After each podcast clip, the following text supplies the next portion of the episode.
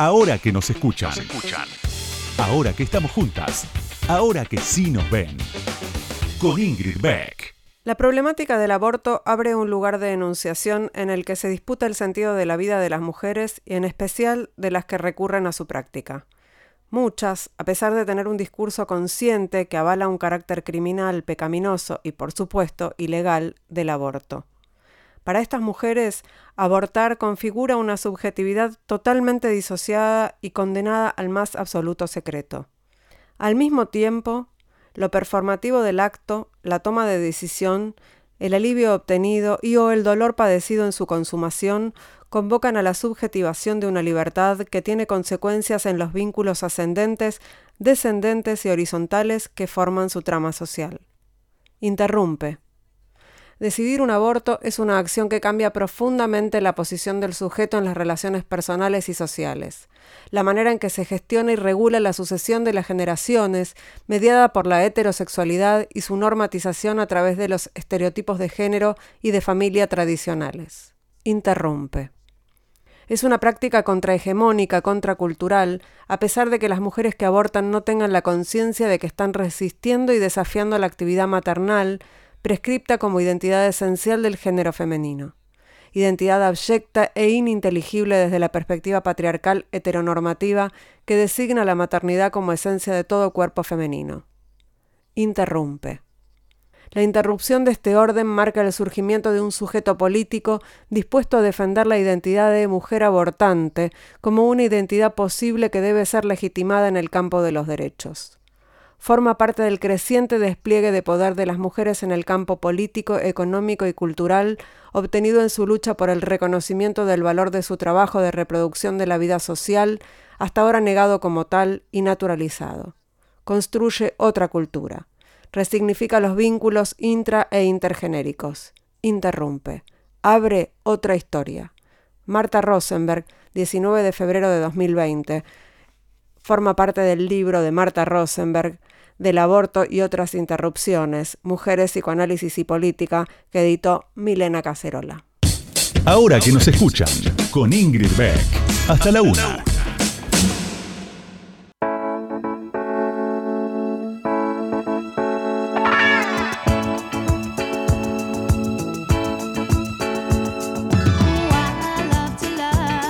Buenas noches, bienvenidas, bienvenidos, bienvenides a este nuevo ahora que nos escuchan. Qué verde va a estar todo este mes. Verde, verde aborto. Qué ansiedad, qué manija. Así estamos. Me imagino que muchas de ustedes, muchos, muchos de los que están del otro lado tienen la misma ansiedad y la misma manija. Eh, así estamos está todo pensado, está todo previsto como para que sea ley este año. No, mentira, no está todo pensado. Eh, estamos trabajando desde cada una, desde nuestro lugar, para ver si esta vez sí logramos que, la legalización del aborto se concrete en la Cámara de Diputados y en la Cámara de Senadores y que además sea lo antes posible, antes de fin de año, eh, si todo sale como, como esperamos. Eh, así que nada, solo quería transmitir en, este, en esta apertura un poco de mi ansiedad, a ver si les llega y me la saco yo un poco de encima también, sin psicofármacos en lo posible. Eh, y bueno, también para hablar un poco de eso y de otros temas, hoy tenemos como invitada especialísima a este programa a la diputada Daniela Vilar, una diputada joven que entró en la Cámara hace poco tiempo, eh, en 2019 de hecho, y que está muy comprometida con los temas de los feminismos. Así que ya, ya, no, no los hago ni las hago esperar más porque ya mismo vamos a hablar con Daniela Vilar. Avanti. Ahora que nos escuchan, ahora que vos me escuchás, te cuento algo más sobre la invitada de hoy. Ahí va.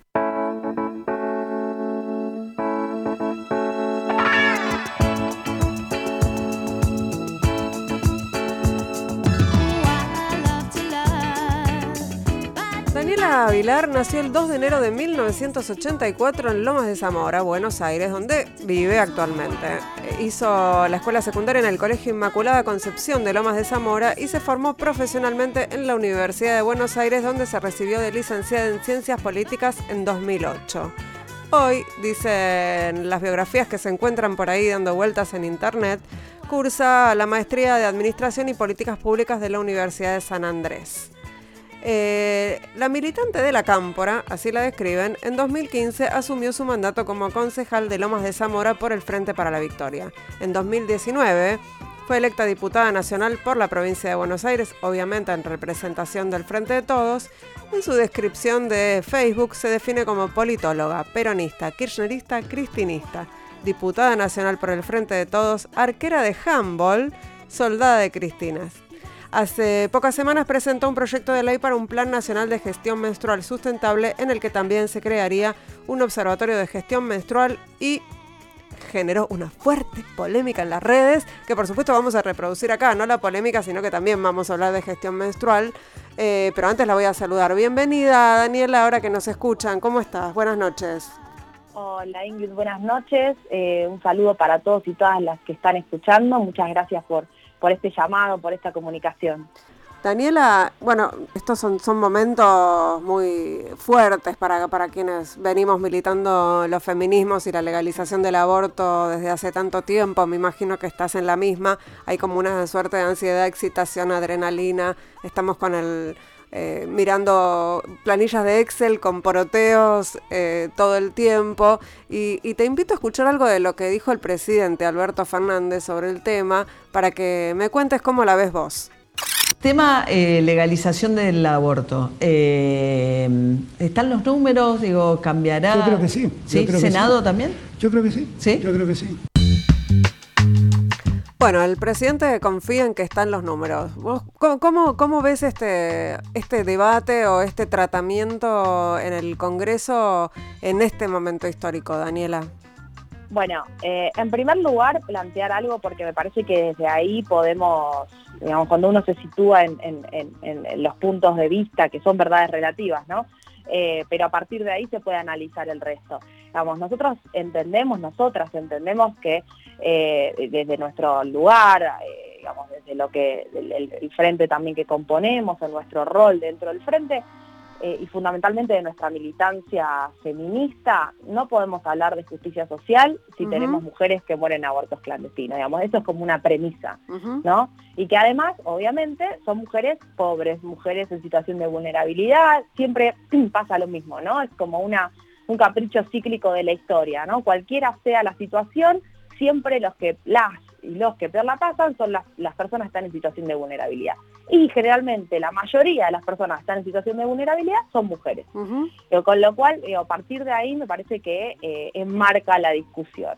Eh, a, partir de esto, me parece que lo, importante es la discusión que se va a dar en el Congreso, que un poco, eh, digamos, no es una discusión nueva, es una discusión que se viene dando ya hace un montón de, años, digamos, es una discusión teoría histórica, en la que mucha responsabilidad, gran responsabilidad, tienen nuestras militantes históricas, tienen las compañeras que están en la campaña, tienen ustedes, digamos, todas las mujeres, todos los colectivos feministas que fueron eh, insistiendo, que fueron avanzando, que fueron organizándose eh, en pos de lograr estos derechos, que básicamente es lo que nos, eh, de alguna manera, nos identifica al colectivo de las mujeres, ¿no? Digamos, la organización en pos de lograr los derechos. Daniela, leía que fuiste al secundario del Colegio Inmaculada Concepción de Lomas, que me imagino que es un colegio religioso. ¿Cómo, cómo, cómo fuiste compatibilizando tu feminismo y tu, tu posición en relación con la legalización del aborto y esa formación? Mira, te voy a contar algo. Las Hermanos Azules son las hermanas que eh, están a cargo de, esta, de este colegio, de esta escuela, y de otras escuelas del, distrito y de otros distritos de la provincia. Son las hermanas que estuvieron con Angelelli en La Rioja. Con lo cual, ahí te digo un montón de cosas. Eh, primero son mujeres y, creen mucho en un revisionismo histórico respecto al rol de las mujeres no solamente eh, desde una perspectiva teológica, sino también en la historia de las conquistas sociales. Eh, y por otro lado son eh, estas hermanas que de alguna manera, viste, siempre la, historia invisibiliza a las mujeres, ¿no? pero son las hermanas que acompañaron a Angelelli durante los años de la dictadura, ellas eran muy jóvenes, hoy por suerte siguen estando en la escuela y, y la verdad que la perspectiva de ellas es de justicia social. Estamos, siempre fue eh, tuve, una, tuve la suerte primero de acceder a esa escuela y que ellas me hayan permitido estar becada, ¿no? No hubiera podido ir si ellas no me hubieran becado. Yo hice toda mi primaria y toda mi secundaria becada en, en, ese colegio que al que amo mucho y que años después fui a, ser docente ahí, una especie de sentir que le devolvía a, ellas y a la comunidad lo que me habían dado cuando yo no hubiera podido pagar ni hubiera podido ir a la escuela. Pensá que en los 90 ir a la escuela era algo, era un desafío, ¿no? Eh, sí, lo sé, lo sé perfectamente. Por eso, entonces yo vivía con, nosotros vivíamos con mi mamá, digamos, una especie de matriarcado, me crié yo con mi mamá y mi abuela, y, mi mamá tenía que laburar, entonces no podíamos no ir a la escuela. Entonces la posibilidad que nos dieron, eh, en este caso la comunidad de Inmaculada, fue la de poder ir sin tener que pagar la cuota. Que la cuota siempre era baja, porque viste que todos los parroquiales tienen un subsidio estatal, o sea, nunca fue un colegio caro, no obstante pude ir porque estaba becada. Entonces mi gratitud hacia ella es esa, pero además esta formación en valores, ¿no? En valores de que tenían que ver con la justicia social, que tenían que ver con entender que, digamos, un poco, después lo reeditó Cristina y lo me, lo, me lo hizo más fácil, que es la patria es el otro, ¿no? Entonces ahí yo no tengo contradicción con con, con el, cristianismo, con el catolicismo, si querés, sí con las, con las corrientes que toman eso para, para justificar en realidad ideas reaccionarias que le pertenecen a las personas, no, no, no a la, a la, me parece que las, ideas se componen con el andar y con la experiencia. Eh, poder conocer los barrios de nuestro distrito, poder entender la situación de, de, completa vulnerabilidad que viven algunas mujeres, es absolutamente compatible con eh, amar al otro como a ti mismo, ¿entendés? Digamos, parece que, que, ahí no hay una diferencia, se puede compatibilizar y, ir en busca de, derechos, yo estoy segura que es claramente lo que me intentaron enseñar las hermanas en mi formación en la escuela. Y, esto es ir por los derechos. Y en relación con el audio que escuchábamos del presidente, ¿vos tenés esa misma confianza? ¿Pensás que están los votos, que esta vez, esta vez sí va, va a ser ley? yo estoy, sí, con la certeza, bueno, la obligación una de ser optimista la tiene siempre por ser militante, dijo Cristina, ¿no? Pero más allá del optimismo, creo que hay un debate un poco saldado, fruto de las luchas de las mujeres, fruto de la presencia, fruto de la organización de las mujeres, pero además porque digo, me pongo a pensar y lo comparto con ustedes también, ¿no? cuando uno ocupa un rol, es un rol circunstancial, ¿no? Y un rol que lo ocupa no por un mérito personal, eso está bueno entenderlo y discutirlo. Nosotros y nosotras no somos circunstancialmente diputados porque hicimos un mérito y la gente nos trajo en anda. Digamos, somos diputados y diputadas porque y cumplimos estos roles, como a mí me tocó también ser concejala, porque somos parte de un proyecto colectivo, digamos, un proyecto político amplio, ¿no? Eh, que contempla eh, eh, una línea ideológica que es la, del campo nacional y popular en este caso, que, es, como te decía al principio, la de la justicia social. En ese sentido, entendemos que trascender no significa dar un buen discurso para la Cámara. Trascender significa ser parte de un proyecto que obtuvo, que consiguió derechos, ¿no? Digamos, yo creo que, que no quedó en la memoria colectiva lo que decían los nefastos eh, en ese entonces solo diputados que planteaban que las mujeres no podíamos votar porque menstrua no podíamos votar ni ser votadas porque menstruábamos, ¿no? Hmm. Esos no pasaron a la historia. De hecho, si pasaron, pasaron eh, casi de una forma, forma burlona, ¿no? Digamos, hoy, 70 años después, vemos cuán errados estaban. Yo creo que un poco con esto puede llegar a pasar lo mismo, ¿no? Digo, eh, los, los y las diputadas y diputados que no entiendan que esto no se trata de un de un momento personal o de solamente la subjetividad puesta en función de su propio, de su propio pensamiento, sino entender que se pone en función de un colectivo más amplio, entender que la trascendencia va en función de cuánto, eh, cuánta gente obtenga bienestar o obtenga derechos a partir del rol que nosotros ocupemos, parece que ahí va a cambiar la cosa y yo creo que un poco soy optimista porque creo que eso lo estamos entendiendo, lo entienden la mayoría de los diputados y las diputadas, ¿no? Tengo un audio más de una persona que sé que te, te va a gustar este audio y quiero que charlemos sobre eso.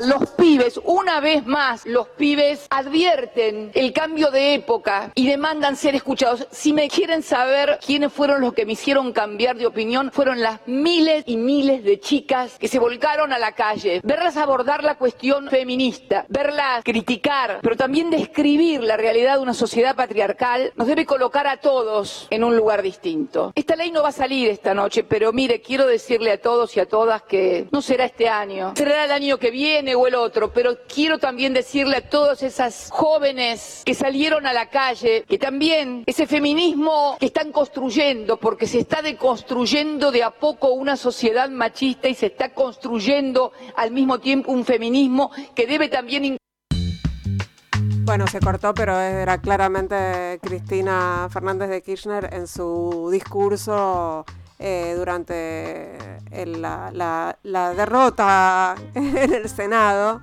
eh, hablando además de su, de su propio cambio de opinión en relación con este tema. Eh, con este tema que es la legalización del aborto. ¿no? Daniela, estamos hablando con Daniela Vilar, que es diputada del Frente de Todos y cristinista, se autodefine eh, ¿Te sentís eh, interpelada por esto que dice, por esto que decía Cristina respecto de quiénes la hicieron cambiar de opinión? Eh, Cristina siendo Cristina fue eso, ¿no? Mm.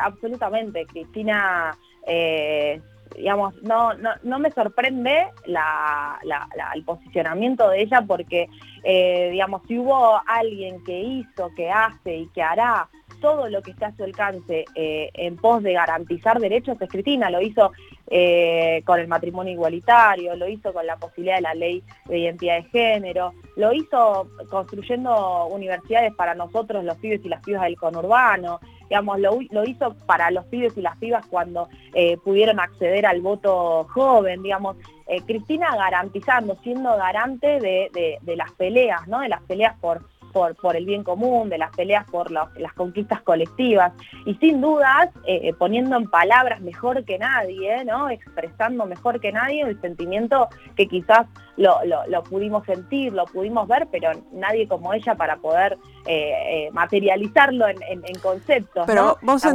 sentís o pensás que sos parte de, de, esas pibas, esos pibes, ese movimiento feminista que de alguna manera la abrazó y la, y la impulsó a cambiar de opinión, ¿te sentís un poco responsable? Responsable de ese cambio?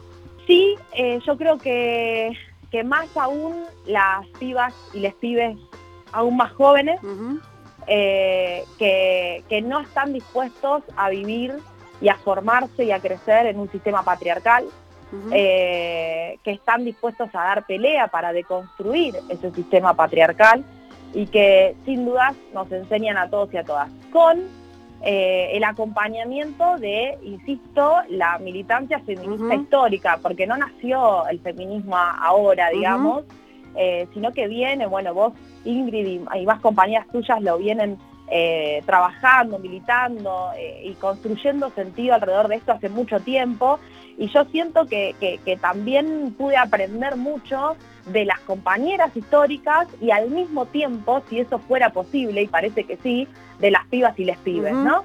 Eh, esa conjunción, ese, ese, esa especie de, de, encuentro, ¿no? De encuentro entre las militancias eh, históricas y las nuevas militancias que ya entienden, yo digo que vienen con un chip distinto, ¿no? que ya entienden que no hay forma de vivir en un sistema patriarcal, opresor, y que no permita ir hacia la igualdad o la equidad de derechos, me parece que es la confusión hermosa que permite que sucedan estas cosas como las que sucedieron en el 2018 y como las que van a suceder ahora y, definitivamente, ¿no? Una vez y para siempre. Yo creo que ese año, sin dudas, eh, vamos a lograr eh, que sea ley, ¿no? Digamos, algo que nos frustró eh, parte del sistema patriarcal que sigue latente, ¿no? En, en el Senado del 2018, yo creo que esta vez eh, sin dudas va, a ser, va a ser real. Hay una diferencia enorme, ¿no? El presidente, el presidente de aquel entonces y el presidente, eh, el gobierno actual, ¿no? Digamos, bueno, Alberto y, Cristina lo plantearon en campaña y, fueron contundentes.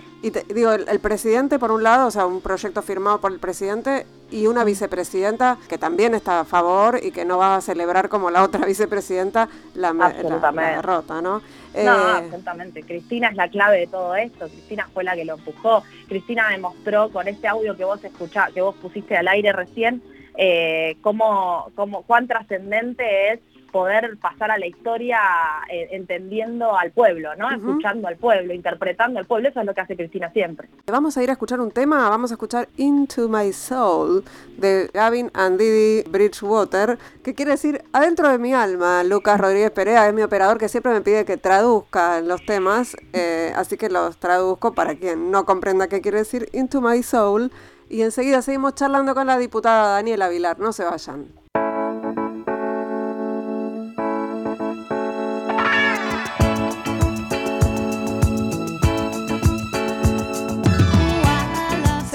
Bloque de ahora que nos escuchan. Estamos charlando con la diputada del Frente de Todos, Daniela Vilar. Eh, veníamos hablando, por supuesto, de. Por supuesto, digo, porque no es que sea mi monotema, pero estoy bastante compenetrada con el asunto de la legalización del aborto. Pero ahora prometo que vamos a hablar de, de otras cuestiones que son eh, también muy interesantes. Eh, y la primera tiene que ver con, la primera de este bloque, tiene que ver con un, proyecto que presentó Daniela Vilar y que lo vamos a presentar con este audio y ahora charlamos. Entre las múltiples brechas económicas y sociales de género en nuestro país, la menstruación es un factor extra de desigualdad que no podemos evitar. Implica un costo altísimo para la economía, la salud y el ambiente. El gasto en toallitas y tampones representa en promedio un 10% del salario de las personas menstruantes. Además, tienen componentes tóxicos y muchas veces resto de glifosato que afectan la salud. Generan 132.000 toneladas al año de residuos patógenos no reciclables que terminan en basurales de cielo abierto o rellenos sanitarios y para su fabricación se necesitan grandes cantidades de agua, pesticidas y desmontes a escalas industriales. Por eso presentamos un proyecto de ley para promover el uso de los productos de gestión menstrual sustentable. El proyecto impulsa la creación de un plan nacional para que tengamos información completa sobre todos los productos de gestión menstrual que existen y su impacto en la salud y en el ambiente. Además, la creación de un observatorio de gestión menstrual para que el Estado genere políticas públicas que ayuden a reducir las desigualdades de la menstruación. También políticas de incentivo a la producción nacional de productos de gestión menstrual sustentable y la incorporación en el programa Precios Cuidados. Estamos trabajando en reducir las desigualdades y garantizar el acceso a una gestión menstrual informada, saludable y sustentable. Bueno, dijiste gestión menstrual, menstruación un montón de veces y es una palabra que se me ocurre que a veces pronunciada, por ejemplo, en un ámbito como el Congreso debe sonar rarísimo, ¿no? Sí, y personas menstruantes ni te cuento. Oh. Bueno, pero ahí ya nos metemos eh, como, como también con personas gestantes, que es, tenés que salir del, del binarismo biológico y ya tenés que explicar eh, nada, como empezar de cero. Pero vamos de a poco, eh, vamos a hacer un poco, un poco de docencia. Gran parte está, perdón, está explicada ahí en el, en el audio que escuchamos, pero ¿cómo, digamos, me parece súper interesante volver a explicar ¿Cómo impacta, digamos, cómo, cómo impacta, cómo impacta y profundiza la desigualdad entre personas menstruantes y varones eh, esta cuestión de la gestión menstrual, ¿no? Que le pusimos ese nombre porque no hay otra forma de, decirlo, pero que tiene que ver con, con el gasto que tenemos eh, las mujeres que, que los varones no tienen. Sí, eh, mira, lo que nosotros planteamos a partir de este proyecto es un diagnóstico, ¿no? La gestión menstrual, esto vos bien explicabas, tiene un costo para las personas menstruantes en salud, en términos económicos y en términos ambientales. Por eso planteamos que es un factor extra de desigualdad para las personas que tenemos que generar esa gestión menstrual, que no es la menstruación el factor de desigualdad, sino la gestión, la falta de acceso hacia, digamos. Ese es el, factor de desigualdad. Porque menstruar es algo que nos toca y, está bien también describirlo, porque parece que, estuvo escondido. ¿eh? Así como pensaban la gente que y los hombres que la, que la sangre era azul, porque así pasa, así sucedía en las, en las publicidades, también les tenemos que contar que las personas menstruantes, en un promedio de más de 20 años por, por vida, digamos, todos los meses, durante 5 días aproximadamente, eh, sangramos, digamos, menstruamos. Con lo cual, esa situación que es inevitable la tenemos que gestionar. Para eso necesitamos productos. El problema es que acceder a esa gestión tiene costo en estos tres, eh, en estas tres líneas que recién marcamos. Respecto al, impacto económico, y esto lo trabajamos, me parece importante aclararlo, todo este proyecto nosotros, nosotras lo co-creamos con otras compañeras y compañeros, ¿no? En este caso, el tema económico con las con Mercedes Alessandro y todas las compañeras que son parte de Ecofeminita, eh, que vienen trabajando hace mucho tiempo. Ahora Mercedes está a cargo de la Dirección Nacional de Economía y Género el Ministerio de Economía. Eh, pero esos estudios que venían eh, generando sirven para, mostrar que, el costo anual de menstruar representa un promedio de un 10% de los ingresos de las personas menstruantes. Y esto es en promedio, porque si vamos al, al decil más bajo, puede representar hasta un 70% del ingreso. Y acá es importante, ¿viste? Porque decían, no, no, el salario mínimo no es de 10 mil, bueno, digo, hay, hay una ignorancia respecto de la situación de las mujeres, ¿no? Digamos, nuestro, nuestro ingreso mensual, eh, perdón, mensual en un contexto donde la pobreza está sumamente feminizada, donde 7 cada 10 personas pobres son mujeres en nuestro país, o hay trabajos sumamente feminizados, como el trabajo doméstico, donde el salario promedio es menor a 10 mil pesos, entonces claro que sí, el, gasto de la gestión menstrual puede representar hasta el 10%, incluso más de eh, los ingresos que nosotros ah. tenemos. Y vuelvo a insistir, es inevitable, lo tenemos que hacer igual. ¿y, cuál es la respuesta a los chabones que te dicen, bueno, pero nosotros gastamos en maquinita de afeitar, en... ¿no? Como que ellos también tienen gastos. No, nosotros planteamos primero que son unos machirulos ridículos, eh, pero después de eso... Dije que hagamos pedagogía, Daniela. después de eso, lo que planteamos es, que esto es un, eh, es un gasto que nosotras no podemos evitar. no estamos hablando de eh, poder optar. Nosotras no podemos optar porque la verdad es que no les gustaría a esos mismos chabones que nosotras eh, andemos todas sangradas por la calle, ¿no? y la única forma que pasa, y esto también hay datos, y de hecho lo trabajamos también con las compañías del área de género de la Defensoría de la provincia de Buenos Aires, niñas, adolescentes que dejan de ir a la escuela cuando tienen que, menstruar, digamos, pierden continuidad pedagógica porque no tienen cómo gestionarlo, o mujeres o personas menstruantes que no pueden ir a laburar, pierden el presentismo, pierden el laburo de ese día porque no tienen cómo gestionar en ese eh, eventualmente eh, esa, esa menstruación que es inevitable, con lo cual digo, lo que nosotros planteamos es vamos, seamos serios, digamos, cuando nosotros hablamos de políticas públicas, partimos de un diagnóstico y el diagnóstico indica que hay un gasto muy grande, que hay un gasto inevitable y que además hay otros dos impactos fuertes, que es en términos de salud y en términos ambientales, ¿no? Que parece que también está bueno trabajarlo, sobre este, pensarlo. sobre este último punto quería preguntarte, porque también mm. vos estás, eh, digamos, militada fuertemente por la ley de mm. fuegos, estás como comprometida con, con la con la temática ambiental. Y a mí me parece muy interesante también eh, pensar cómo se cruzan los feminismos con la problemática del ambientalismo, ¿no? Que, van unidos, no, no son, eh, no son universos separados ni paralelos, están eh, totalmente cruzados. Sí, de hecho, nosotras planteamos una perspectiva ambientalismo popular que siga, de alguna manera, el camino andado por los feminismos populares, digamos, por, la línea del feminismo popular. Nosotras creemos que el ambientalismo va en dirección de construir eh, organización de la misma manera que eh, lo logró o lo, logra sistemáticamente el feminismo o los feminismos. ¿Por qué? Digamos, primero porque eh, entendemos que lo ambiental es transversal, digamos, no podemos escindirlo. Cuando lo escindieron fue favorable para determinados sectores y grupos concentrados, ¿no? Digo, escindirlo es separar lo ambiental de lo social. Lo ambiental es social y el principal problema ambiental es la pobreza. Y entonces, nosotras y nosotros, que somos militantes del campo nacional y popular y que además tenemos responsabilidades, no podemos dejar al ambientalismo como si fuera un tema bueno, a ver, no es tan importante, abordémoslo y parece que hasta a veces es medio cool o de nicho, ¿no? Tal cual, de, de clases medias urbanas eh, mm. que, proponen veganismo, ¿no? Que ah, parece que estuvieran en ese espacio, en ese lugar.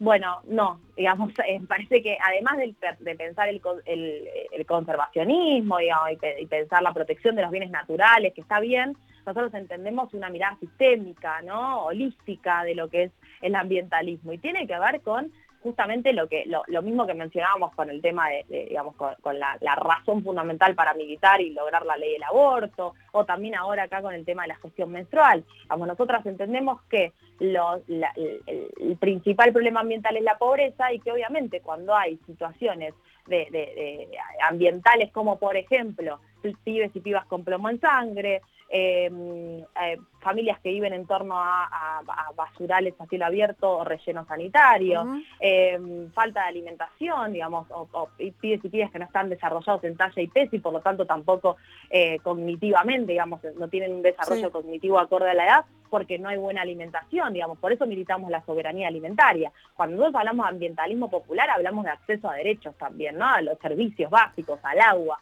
eh, digamos, no hablamos solamente del conservacionismo, que también me parece importante tomarlo, digamos, porque no, no, no, podemos dejar nada de lado, digamos, todo parte de un mismo combo.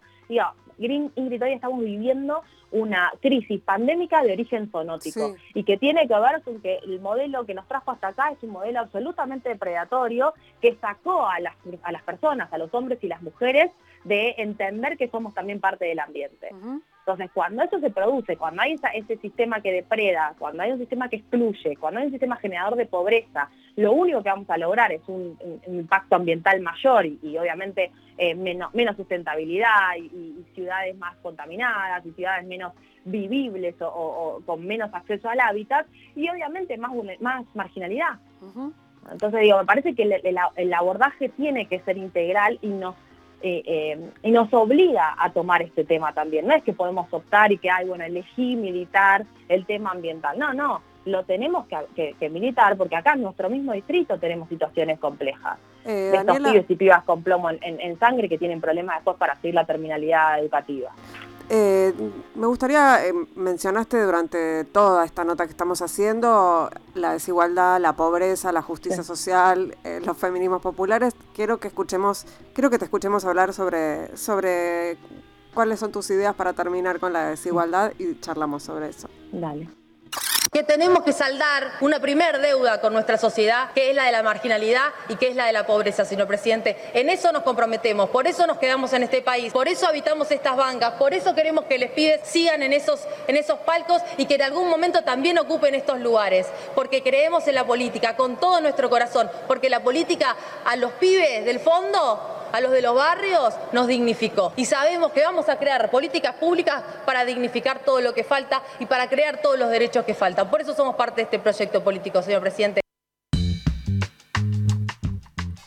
Eh, traes siempre a, los pibes y las pibas, ¿no? A tu, siempre no, pero digo, es, es un, tema de, preocupación, me parece. Y, yo pensaba que, durante todo este tiempo, durante la pandemia, eh, estuvieron bastante invisibilizados los chicos y las chicas, ¿no? Me da, esa impresión como que, bueno, fueron, nos fuimos dando cuenta de que, de que había necesidades que tenían o que, que, eran protagonistas y sujetos de derecho, pero fue un poco post, post primer, eh, primer shock eh, de, esta pandemia mundial.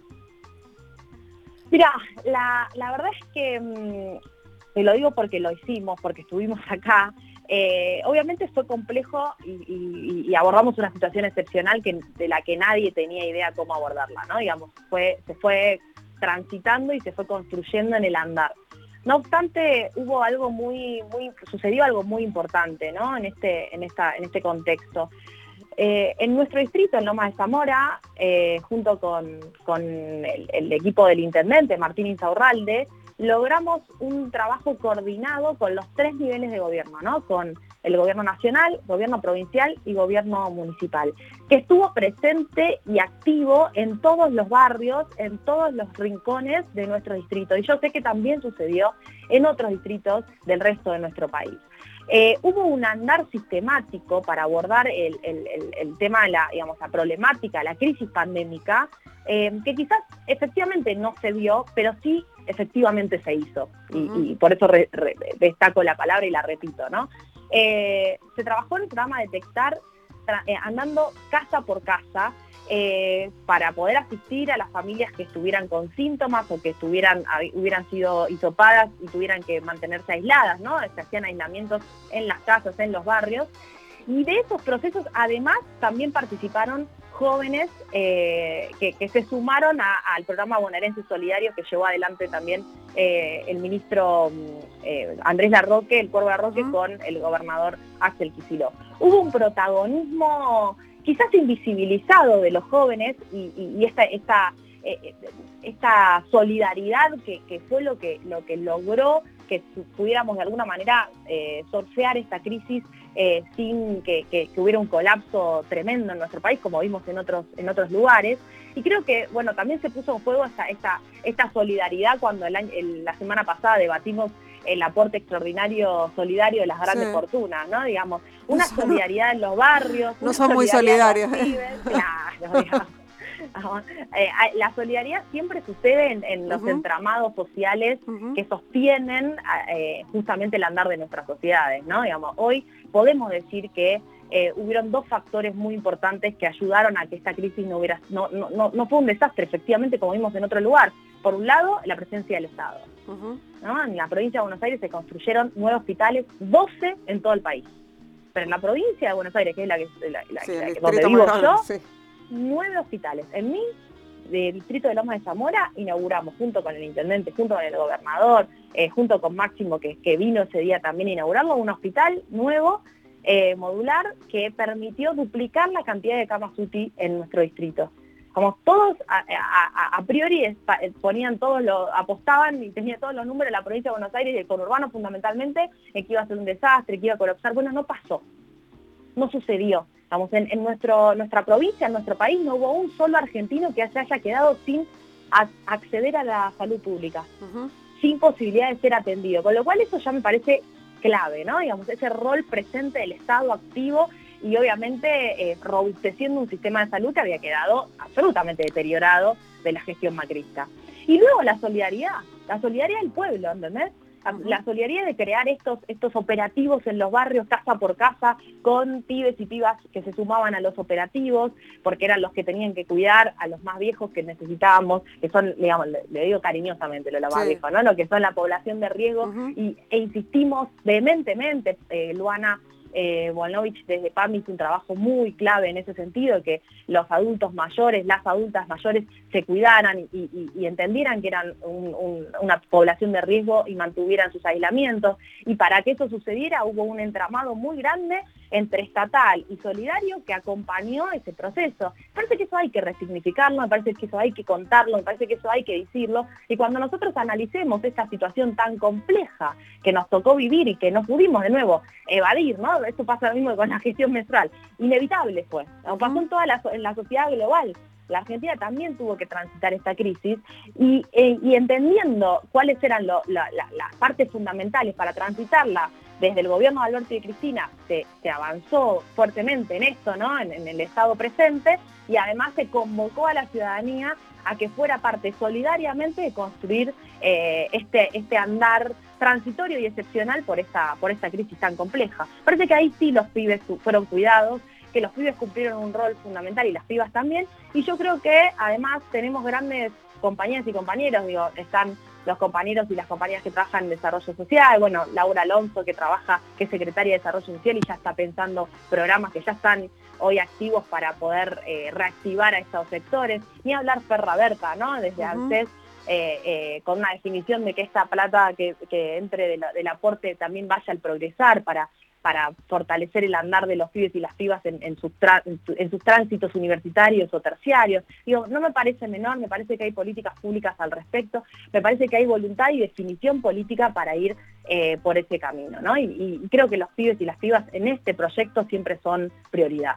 Eh, nos vamos a ir a escuchar otro tema y ya seguimos charlando con Daniela Vilar. Vamos a escuchar Viva la Vida, no necesita traducción de Coldplay, temazo y viene muy a cuento además de todo esto que estamos conversando. Escuchamos Viva la Vida de Coldplay y seguimos charlando aquí en Ahora que nos escuchan en Radio con Vos con Daniela Vilar. Ahora que nos escuchan, nos escuchan. Entrevistas a mujeres que hicieron, hacen y van a hacer historia. Con Ingrid Beck.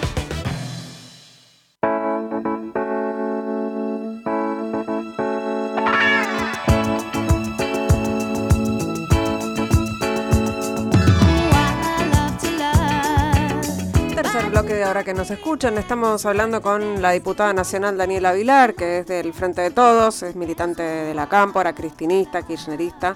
Eh, y la describo así para que, para, porque me parece que, ella se presenta así en su perfil y creo que nadie duda de que no hay nada peyorativo en lo que estoy diciendo, porque soy yo quien lo digo. Eh, Daniela, quería bueno, escuchamos un, pedacito de ese discurso que vos diste y que además subió Cristina Fernández de Kirchner a su canal de YouTube. Eh, pero hay, otro audio que a mí me gustaría escuchar con vos porque tiene que ver con tus orígenes eh, y sobre, es, que es, un tema sobre el que me interesa que conversemos. Yo quiero contarle brevemente que mi abuelo trabajó en la forestal. Él es de Villa Guillermina, nació en Villa Guillermina. Cuando era chiquito, él era boyero de la forestal, arriaba los bueyes. Mi abuela también de ahí, de Basail. La forestal los encontró ellos desde el amanecer hasta la noche sin descanso, ni siquiera los domingos, digo, todos tenemos que saber un poco de historia, ¿no? La forestal entregaba esa especie de recibos para que en sus propios almacenes los trabajadores tuvieran que comprar los huevos, los billos, los papelitos, porque mi abuelo lo guardó como una especie de recuerdo nostálgico de lo que tuvo que atravesar. La forestal, cuando lo mencionamos, y está bueno que lo trabajemos y que lo entendamos y que lo debatamos, siempre trae estos temas nunca saldados, ¿no? La violencia laboral, el extractivismo, la devastación ambiental de todo un territorio, riquezas que se llevaron y que obviamente nunca volvieron porque mi abuelo a los 15 años tuvo que emigrar de ese Santa Fe Chaco natal y vino a este conurbano, si hay alguno de los lomenses debe acordar, le decían la quema, era un basural. Ahí, después de la explotación de la forestal, tuvo que crecer y sobrevivir mi abuelo en el conurbano bonaerense. Me, gustó escucharte contar la historia de tu abuelo porque obviamente eh, me parece que los orígenes de cada uno y de cada una no, necesariamente te definen en el futuro, pero en muchos casos sí, creo que en el tuyo lo que estás diciendo es, es que sí. Sí, absolutamente. Eh, mi abuelo y mi abuela, junto, bueno, como te contaba antes, con mi mamá que un poco lo, lo, hizo con la ayuda de ellos, eh, fueron los que me formaron, digamos. Eh, mi abuelo verdulero, porque cuando yo nací él ya tenía la verdulería. La verdulería estaba en lo que hoy sigue siendo mi casa, digamos. Eh, y, ahí me, crié con un gallinero en la en el patio, digamos, en el fondo y con y, comiendo mucha mucha verdura. Siempre decimos con mi hermano que somos sanos porque comíamos eso, que era lo único que había. Em, pero sí, él, él siempre crecí con sus con sus relatos, ¿no? De su, de su vida como boyero de la forestal, de muy chiquito. Eh, me parece interesante esto porque él tuvo que, yo no entendía ya un poco más grande por qué él tenía que siendo niño tener que trabajar, ¿no? Eh, y en realidad es que, bueno, los derechos laborales aparecieron después, aparecieron con el peronismo, ¿no? Por eso por eso tan para nosotros y nosotras es tan importante quién nos gobierne, ¿no? Para nosotros y nosotras me refiero para mi abuelo, para mi familia, para los que somos de ese, de, de esta, de este sector, ¿no? De este barrio. Eh, porque eh, eh, según quien nos gobierne nosotros o, somos explotados o tenemos derechos. parece que ahí está la clave de entender por qué queremos tanto a la política y entendemos y nos apropiamos la política como herramienta de transformación. Daniela, ¿y vos venís de familia peronista, de militancia o vos decidiste militar y en qué momento? No, yo me crié con, con la foto de Perón, Evita y Gardel en la verdulería de mi abuelo. O sea, no había dudas. Eh, no había dudas. Lo que no eran no eran militantes, no eran de la digamos de la militancia tradicional, del PJ, digamos, no, porque ellos laburaban, digamos, estaban eh, digamos, eh, metidos en, eran peronistas por una cuestión de, de, de ser, digamos, somos esto. Eh, no, no tenían la posibilidad o no estaba en ese momento la posibilidad de, militarla, de, militar como hoy vemos la militancia, pero sí, lo hacían de esta forma, ¿no? Digamos, cada vez que vos entrabas a la verdulería del barrio, te recibían esas tres fotos, eh, en una especie de altar popular, ¿no? Eso, ese, e, e, esa devoción a quien nos dio derechos. Y, y después de un tiempo, cuando yo ya tenía 13, 13 años, eh, me acuerdo perfectamente porque, porque me acuerdo qué grado estaba y todo, em, yo ya iba a la capilla del barrio, eh, la capilla que era la capilla eh, Resurrección, que es la parroquia de Fátima, son tres, tres capillas ahí en, en esa zona de Lomas, que constituyen la parroquia, la capilla, una capillita muy chiquita, em, pero que, digamos, a partir de ahí hacíamos un trabajo social muy muy intenso y que me acuerdo perfectamente yo estar con el, con el párroco diciéndole, hay que hacer más, tenemos que hacer más, la, la capilla tiene que salir, la iglesia tiene que salir, no tenemos que esperar que vengan para acá, sino que tenemos que ir a buscar a los pibes, tenemos que ir a cuidarlos, tenemos que ir a acompañar a los abuelos. Y así fue que empezó eh, esto de, ir a los, a los distintos geriátricos donde los abuelos y, los adultos mayores estaban solos, entonces íbamos los pibes a acompañarlos, eh, o recibir a los pibes que eran de, los barrios ahí, que eh, un barrio muy cercano ahí es La Villita, se llama así, digamos, y no peyorativamente como dijiste antes, sino es el nombre, si decía, em, y venían los pibes eh, a, la capilla y me acuerdo que nos íbamos de campamento a Tandil y hacíamos diferentes cosas que, tenían que ver con la inclusión de esos pibes en, todo un sistema, ¿no? ¿Y, cómo, ¿Y, cómo, saltaste, no, no, no, no, saltar no es el verbo, pero bueno, ¿cómo, cómo empezaste a militar en la cámpora? O sea, ¿cómo fue ese pasaje?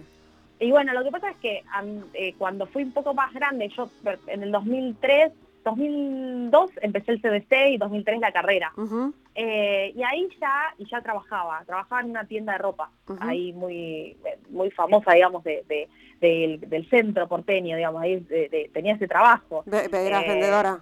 Vendedora de ropa, sí, vendedora de ropa. Em, lo que pasa es que en ese momento estaba, había mucho turismo, en la época mucho turismo, y entonces yo sabía inglés, y entonces tuve la posibilidad de estar en ese local que era como de un lugar medio caro, ¿viste? De ropa cara. Entonces, eh, como sabía inglés, estaba trabajando ahí eh, y vendía ropa en inglés, digamos, era lo mismo, pero en inglés. y, y ahí cerca estaba la Villa 31. Yo ya no podía porque te, imaginas que yo estudiaba a la mañana y de ahí me iba directo a laburar. O sea que deduzco que era un local por, por Recoleta, cerca de la 31. Eh, claro, era por esa zona. Sí, retiro. Eh, sí, por ahí. Em, y, entonces me iba caminando a la, a la 31 y daba clases para adultos que estaban terminando el secundario, justamente inglés. Eh, ahí sí me gustaba. y, también para apoyo escolar en, en, comedores, ¿no? En dos comedores de ahí. Y eso fue 2003, 2002 y más, no, 2002, 2001, ¿viste? Esa época Imagínate que eh, la situación es muy compleja, pibes en situación de desnutrición, obviamente de violencia muy grave, eh, ausencia total del Estado, hasta que de repente empezó a aparecer el Estado, ¿no? Digamos, ahí fue que conocí a Néstor. Con Néstor, eh, Efectivamente, yo. A Néstor lo conocí en los pibes que empezaron a venir con, comidos, digamos, con comida en la panza. A Néstor lo conocí cuando la salita del barrio empezó a tener médicos y empezó a tener eh, trabajadores y trabajadoras que cuidaban a, los pibes y las pibas del barrio. ¿Y lo, eh, a Néstor lo conocí cuando el Estado estuvo ahí de nuevo presente. ¿Y lo conociste, efectivamente, lo conociste personalmente? Bueno, tuve la oportunidad de verlo una vez, pero en realidad yo siento que lo conocí cuando vi que los pibes tenían derecho, digamos. Ahí fue que yo me enamoré de Néstor Kirchner.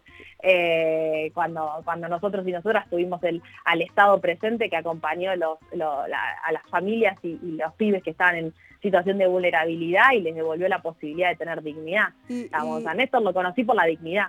Después un día lo crucé, tengo mi foto, eh, pero era chiquita y estaba ahí, los años me sentaron mejor, Ingrid, ¿qué querés que te diga? Daniela, ¿y, el, feminismo cómo llega a tu, a tu militancia, a tu vida? Bueno, es que me crié en, una, en un sistema eh, matriarcal yo, digamos, mm. eh, porque mira, mi abuelo tenía la verdulería y la atendía ahí en la casa. Entonces él nos cocinaba, cocinaba cuando mi, mamá y mi tía eran chicas, él las peinaba, me acuerdo porque era famoso por las trenzas, mi abuelo que hacía, las peinaba, les hacía la comida, porque mi abuela era obrera de eh, alpargatas. Ajá. O sea, mi abuela era la obrera, mi abuelo era el, el que cocinaba. El que se ocupaba del trabajo eh, doméstico. Exactamente, exactamente. Cuando yo, cuando yo empecé a vivir, digamos, eh, criarme con ellos, mi abuela ya estaba viviendo, ya había dejado de trabajar en alpargatas y ya, ya estaba ahí también eh, haciendo de abuela, digamos. Eh, y mi mamá laburaba, mi mamá laburaba todo el día, de hecho tengo recuerdo de que mi mamá cuanta más horas extras podía hacer mejor, porque digamos, era, teníamos más, posibilidades de llegar a fin de mes, digamos. Eh, con lo cual, mi mundo siempre fue un matriarcado.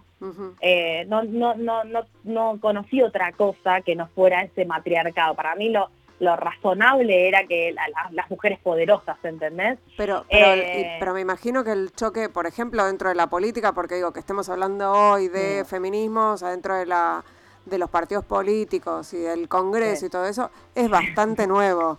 Eh, sí. Eh, de, la época en la que vos estás hablando, y no estoy hablando en particular de la cámpora ni del peronismo, sino de todos los partidos políticos, o sea, no, no había eh, un reconocimiento ni acciones afirmativas ni nada por el estilo. No, bueno, pero la, verdad es que nosotros tuvimos la suerte como generación, ¿no? Eh, de tener a Cristina. Mm. Cristina fue punta de lanza en todas las conquistas y, también fue la primera que, que digamos, puso eh, en palabras y, fue contundente el decir el principal problema que tienen es por mi condición de mujer. digamos, las principales críticas tienen que ver con mi condición de mujer, digamos, lo que más le molesta es que sea mujer.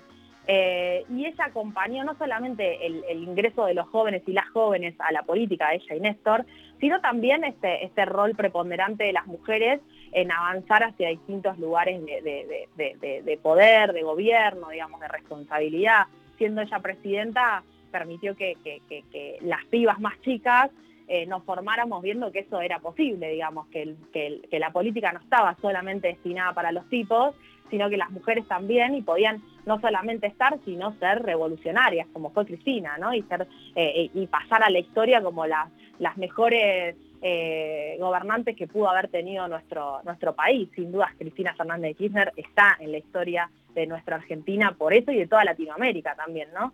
Entonces digo, me parece que, ella permitió con, con su andar, con hacerse cargo incluso ella de eh, todas esas, esas, principales críticas, esos, esa, ese status quo que se movilizó con una mujer presidenta de allanarnos el camino. Siempre decimos, ¿no? Nosotras caminamos porque otras caminaron antes y para que otras caminen después. Eh, Daniela Avilar, eh, la verdad fue un placer eh, escucharte, no, no, habíamos conversado nunca así largo y, fue un placer hacerlo al aire además porque nada, fue un, muy, muy lindo rato de, conversación. Te agradezco muchísimo que te hayas tomado el tiempo de, charlar acá conmigo en ahora que nos escuchan. yo te agradezco a vos, les agradezco a todos y todas los que están escuchando y a todas las que trabajan como vos desde el primer día para también acompañar esta, esta lucha por, por conseguir derechos desde los roles que nos toquen ocupar, pero construyendo la tarea tan difícil del sentido contrahegemónico, ¿no? Y me parece que es una, una de las principales tareas que tenemos en esto que en algún momento llamamos batalla cultural, pero que sin dudas tiene que ver con, con poder seguir avanzando en pos de la conquista de los derechos, fundamentalmente para las mujeres, pero siempre para todos los, las mayorías. Así que bueno, en eso andamos y me gusta cruzarte, Ingrid, y, es un honor para mí poder charlar con vos. Bueno, nos estamos cruzando, nos estamos cruzando y, si todo sale como esperamos, vamos a celebrar, aunque sea virtualmente, eh, que el aborto va a ser ley. Así que te mando un abrazo, Daniela, y nos estamos cruzando por ahí. Te mando un abrazo, Ingrid, gracias. Y seguramente que sí, tenemos un presidente de bloque que está trabajando un montón también para que eso suceda, así que eh, por suerte con, Máximo podemos eh, estar tranquilas también en nuestro, en, nuestra, en nuestro andar diario. Así que te agradezco, Ingrid.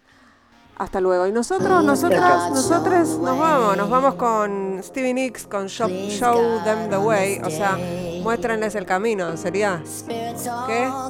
¿Cómo lo traduzco, Lucas? Está bien como lo trago. Hablo con, Lucas Rodríguez Perea, que hizo la operación técnica de, ahora que nos escuchan. Eh, y el resto del equipo, un equipo de lujo. Tenemos aquí Noelia Rubenbach en la producción, Sergio Ciriliano en la musicalización y Laura Petraca en las redes. ¿Nos reencontramos el próximo miércoles a la medianoche acá en Radio con Vos?